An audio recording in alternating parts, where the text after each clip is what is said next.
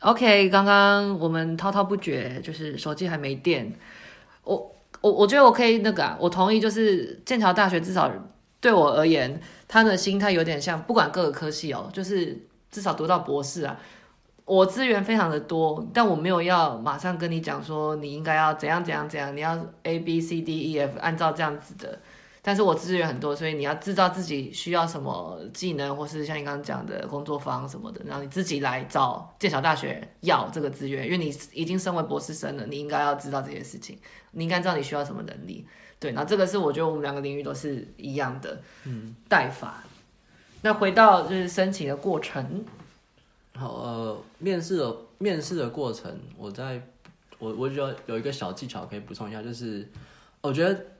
呃，这个东西比较限于博士的申请。好，博士的面试，因为通常申请者都会有一些研究经验。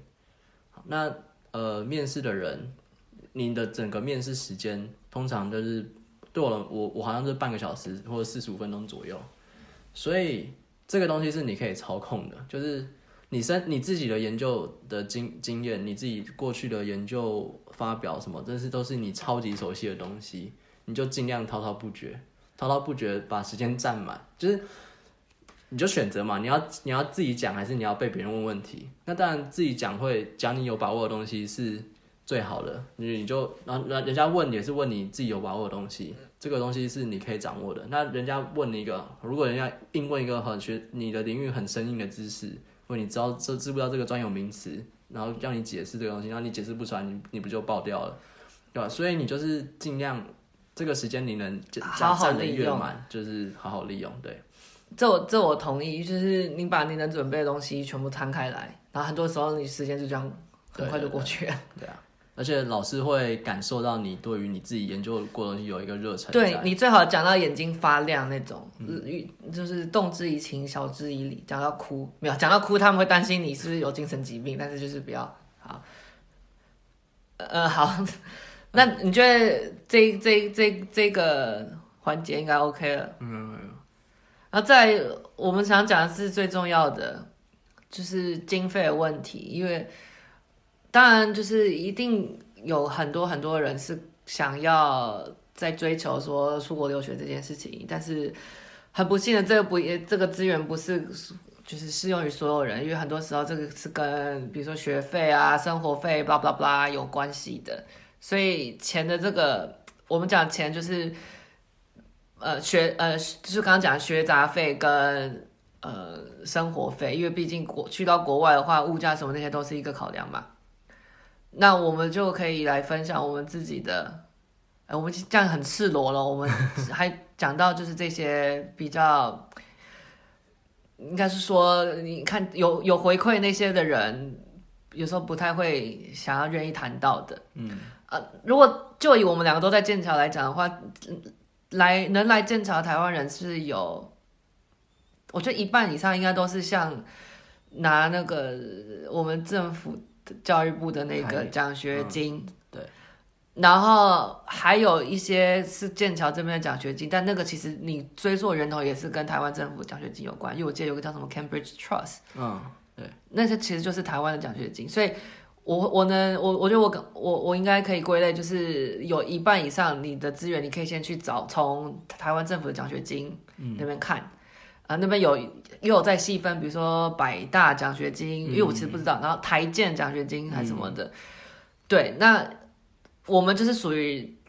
呃不是拿这个，我们俩都不是拿那个的奖学金。我觉得可以先把政府的部分先讲完。可是我其实我不太知道哎，所以刚才刚刚有讲百大嘛，还有台建。或或是台牛牛津那边也是，牛台湾跟牛津也有，嗯、然后百大我记得 UC 有也在里面，然后嗯还有就是公费留考，哦那也是一个对对，但是公费留考我我有考过一次，那没有过，嗯他你要他考的科目有点死，就是他像我的话，他生物的话就是考什么生物学、分子生物学，就是我可能不一定真的做分子生物，但是因为他考的科目就是定在那边。所以你就要特别为了考这个试去准备这个东西，会有点，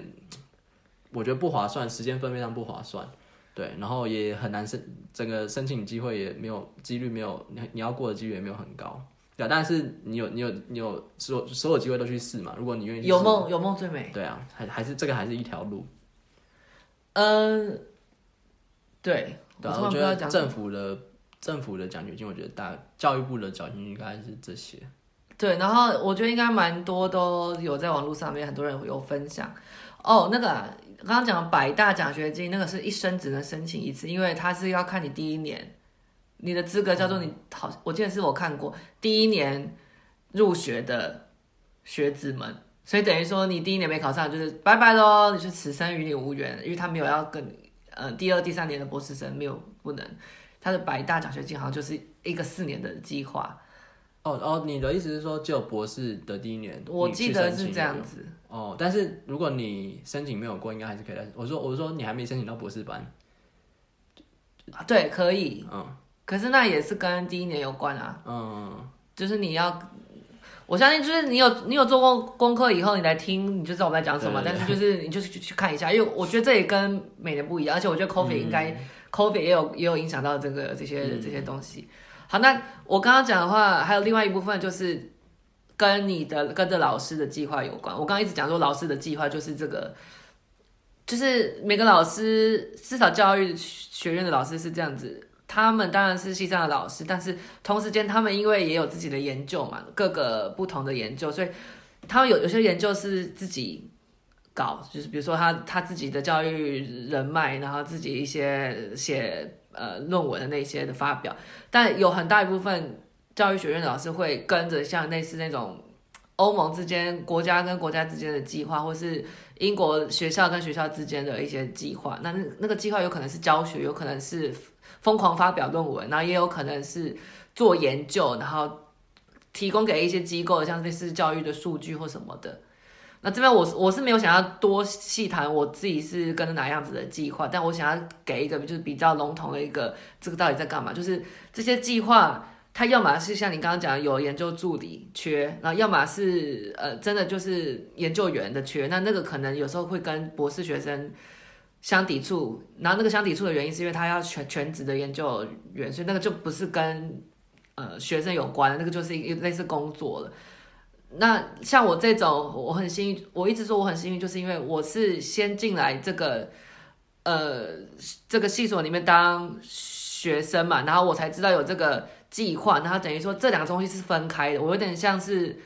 我老师让我同意我，让我可以以全职是学生的身份下做一个工作，你懂吗？就是这两个东西其实它不是一，它的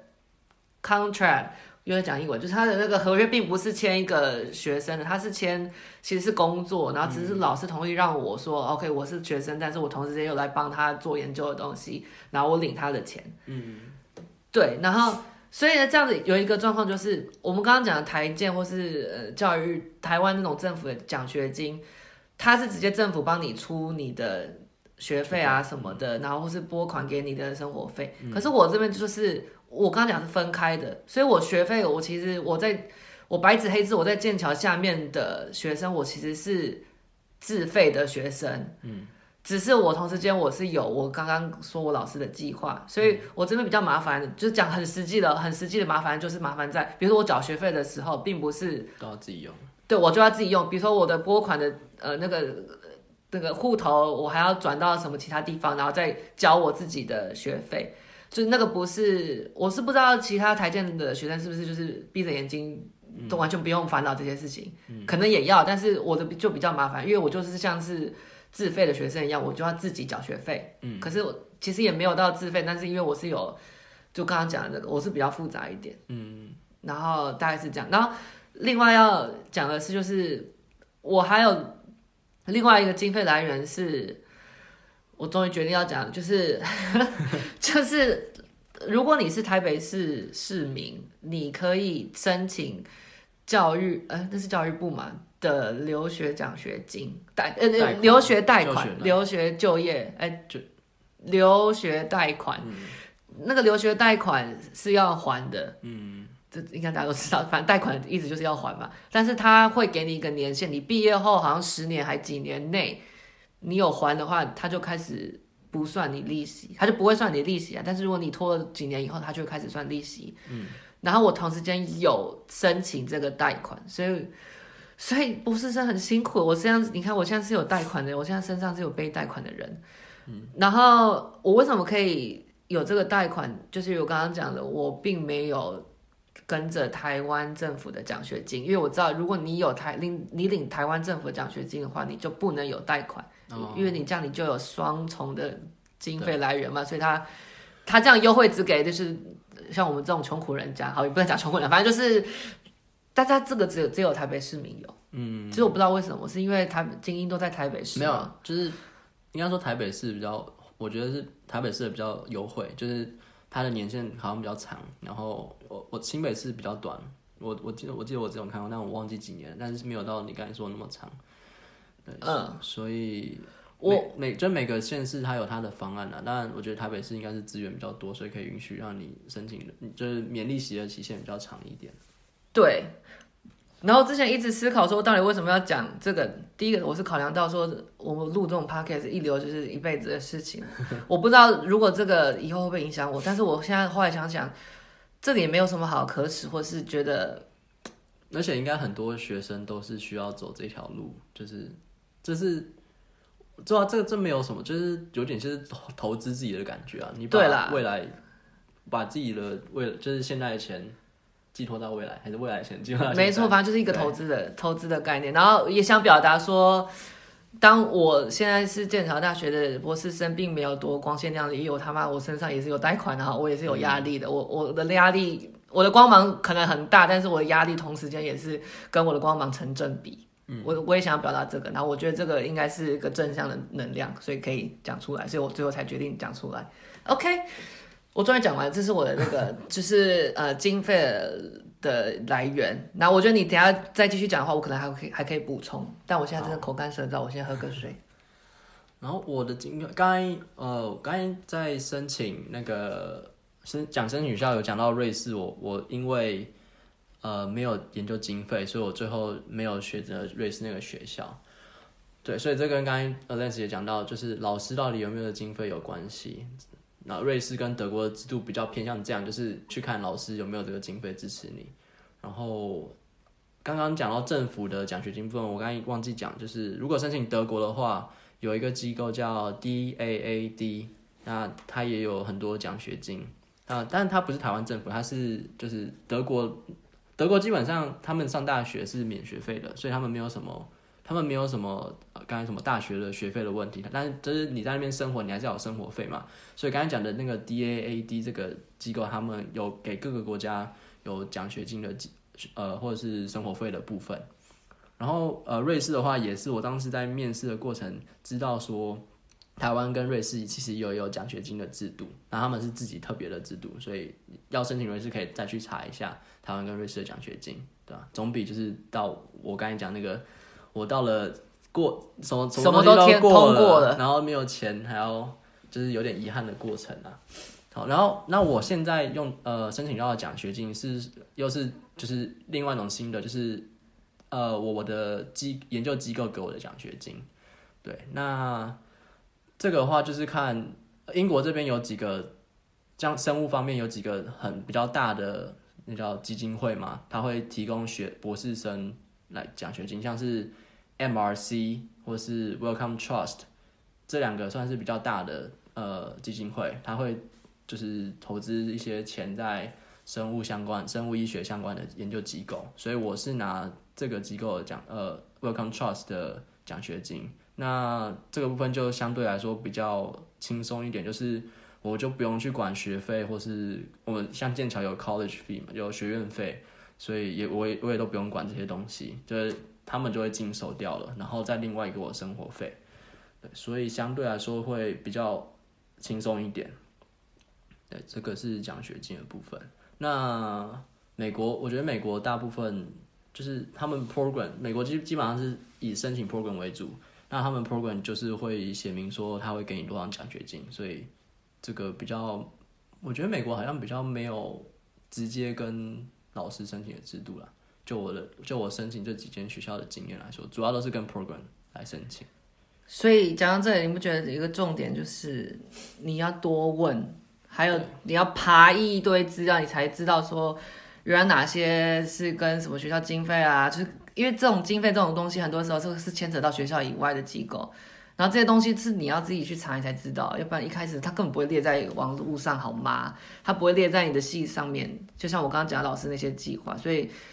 就是我觉得就是多问一些人，然后以及学长姐，或是甚至我我这边我想提供一个。你可以去那种系上有些网页做得好的，他会写说现在的博士生学生有哪些人，那他们会给一些 email 什么的。嗯，你你甚至可以直接再写信给在学的博士或是研究生们，问他们一些呃，不管是经费还是其他申请的过程的一些问题。嗯，然后我觉得我我相信 Raymond 也能同意，就是当我们收到这种 email，我们都很乐意，嗯，就是。回复啊，以及帮帮帮其他人解惑。嗯、然后这边也要讲到一个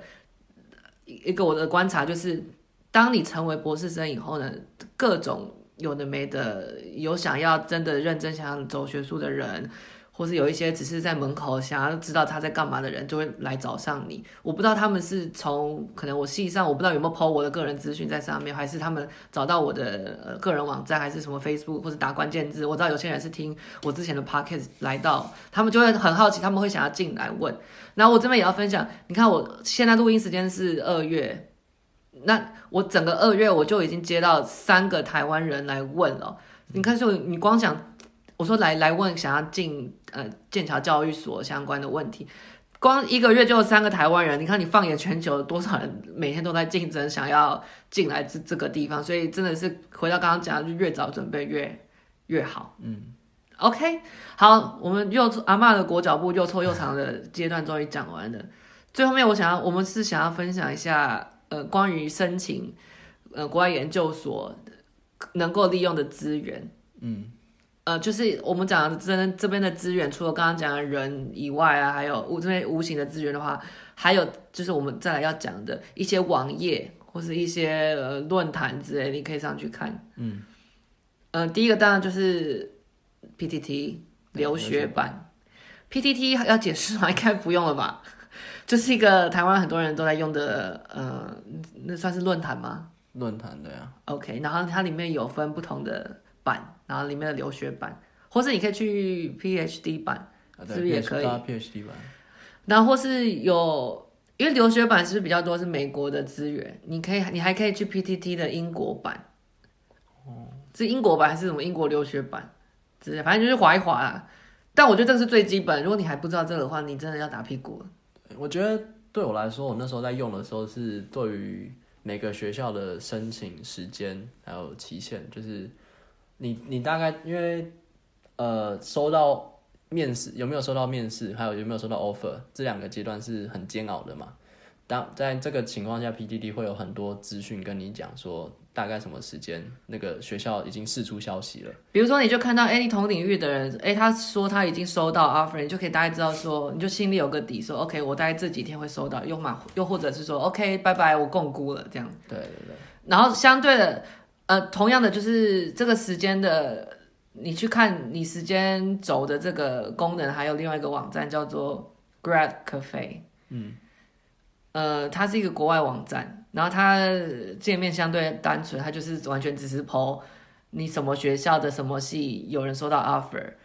我记得还有就是他会讲，他有些人会提供自己的条件，像他的 GPA 多少，然后他有没有研究经验，还是什么的。我记得他，对对对，有，有些人有些热心的人会提供这些资料，让你去评估说你是不是跟这个人同 level。如果他通过的话，你是不是也会大概会通过？你就会心里有个底这样子。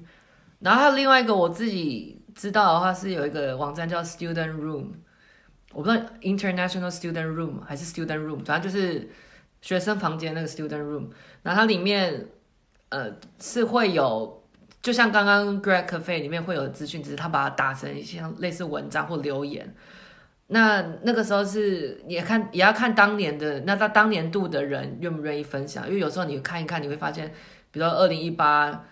就完全没有人，然后二零一九很多人分享，然后二零二零这样子。可是我是不知道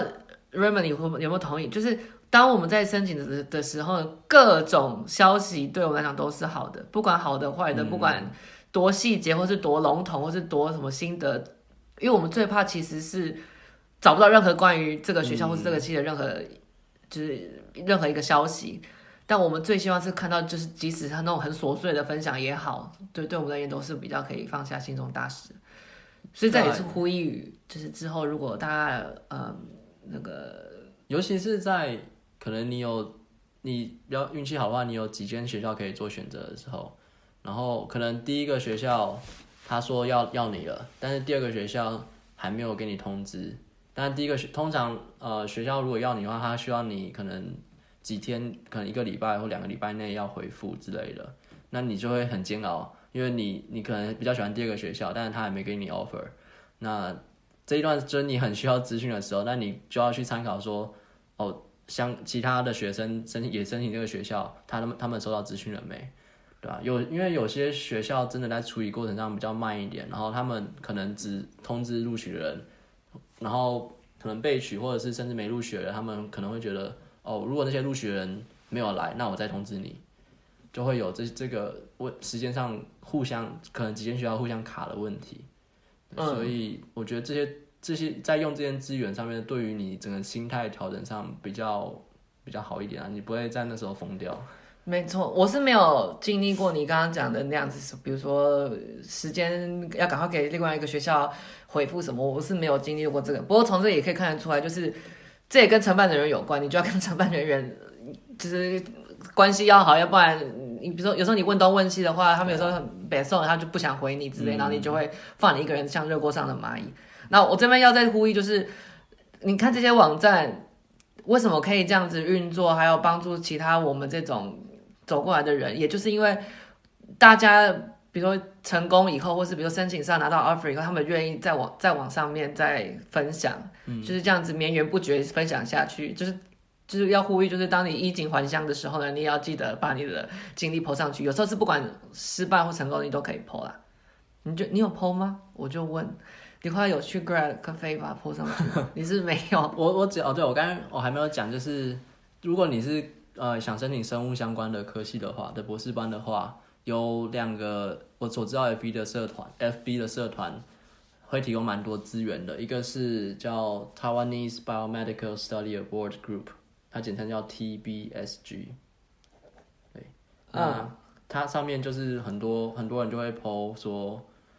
其实里面资源真的很丰富，就是会 po 说哦，PhD 申请哪哪些学校开始申请了，哪些学校截止了，上面有一些学长姐说哦，欢迎你，就是我是这个学校的，你可以来问我相关的申请过程，或者甚至有有些找工作也在上面，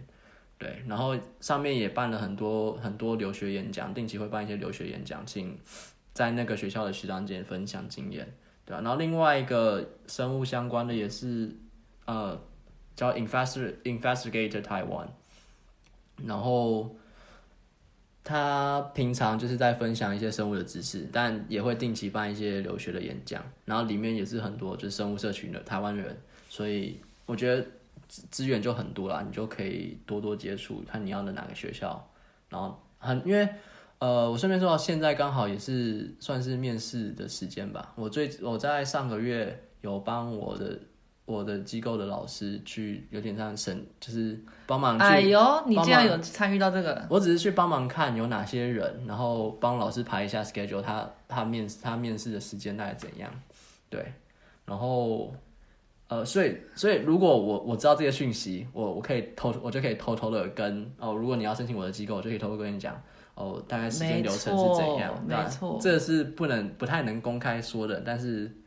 但是又不违法，就是你你当然可以讲啊，然后你你也是要有认识 Raymond，你才知道这些讯息。对，我觉得这是博士生蛮容易。如果如果你的老师刚好要去要面试，然后你大概就知道他的 schedule 是怎样，对啊，所以这个是蛮就是。在在那个环境蛮容易知道的一些里面的小小的资讯了。这就是为什么我刚刚讲说，你你可以去上一些网站，然后比如说有一些人有自己的个人网站，像我一样，或是比如说系上有一些呃博士生的联络方式的话，你就问他们啊。你如果真的想要做这件事情的话，你就是疯狂的问一堆人。那很多时候有些机会还有一些人脉都是你不知不觉中被牵过去的。然后我刚刚讲的东西都会放到资讯栏，所以可以去看。那我们应该进入尾声了吧？我们他妈就是录了不知道、嗯、又臭又长，又臭又长，但希望是实用。最后我们可以讲一下心得。我觉得我的心得哦，我其实还没有想好，但我就是随口讲一下好了。我觉得，当你呃觉得有想要念博士班，不管你是站在你学士呃大学刚毕业，你只有学士，或是你呃硕士即将结束，不管哪个阶段，你觉得你想要念博班，我不知道 Raymond 你会不会同意？就是我觉得你十之八九你就是想要念的，嗯，因为。会不会有人有莫名其妙会想要念博班的念头？你一定是听过一些有的没的事情，你一定是看到一些呃妖魔鬼怪的一些事情，然后你觉得说这个好像是适合我的，我也要加入这个妖魔鬼怪的行列，你就会想要念。所以我们剩下要做就是如何让自己轻松一点，或是比较没有那么艰困，那么呃跌跌撞撞的进入博班这个行列里面。所以我觉得，如果你是因为这个有兴趣来听到这个 podcast 的话，我超级鼓励你，就是开始去做吧。你不要再质疑自己到底是不是，你就是赶快开始找路，或是找问人，找人来问。因为我觉得就是读 PhD 就是像上贼船一样，嗯，当我们好不容易上去以后呢，你就是我们剩下能做就是想办法再下这艘贼船而已，嗯，对，那这是我的心得。那我觉得就是。我自己在呃，我其实是申请两年的博士班，我才上的，所以其实中间，等下你是两年，你不是应届吗？我硕士班，你我硕士班毕业之后，我就哦对，因为你小我一年，对，我小你一年。然后你说你刚刚去中研院工作，然后串起来，中研院工作一年，对啊，我我我算一下好了，所以我硕士班毕业嘛，我硕士念了一年，然后硕士班毕业，然后我就申请了，但是我那一年没有上。对，然后所以那时候我就在考虑，那我这一年要干嘛？对，然后我才会刚才讲到我我要充实我一些经验，所以我就去中医院工作了一年。对，但我觉得就是这个时间点很重要，这个时间点是心态转变跟呃你要很清楚自己目标在哪里，你不能迷有点迷失，因为你的工作环境可能大家没有那么，你的身边的人可能没有都跟你一样想生想继续呃求学，或是你的方向可能就跟他不一样。所以你要想清楚自己，呃，就是这一年到底你要达到什么目标？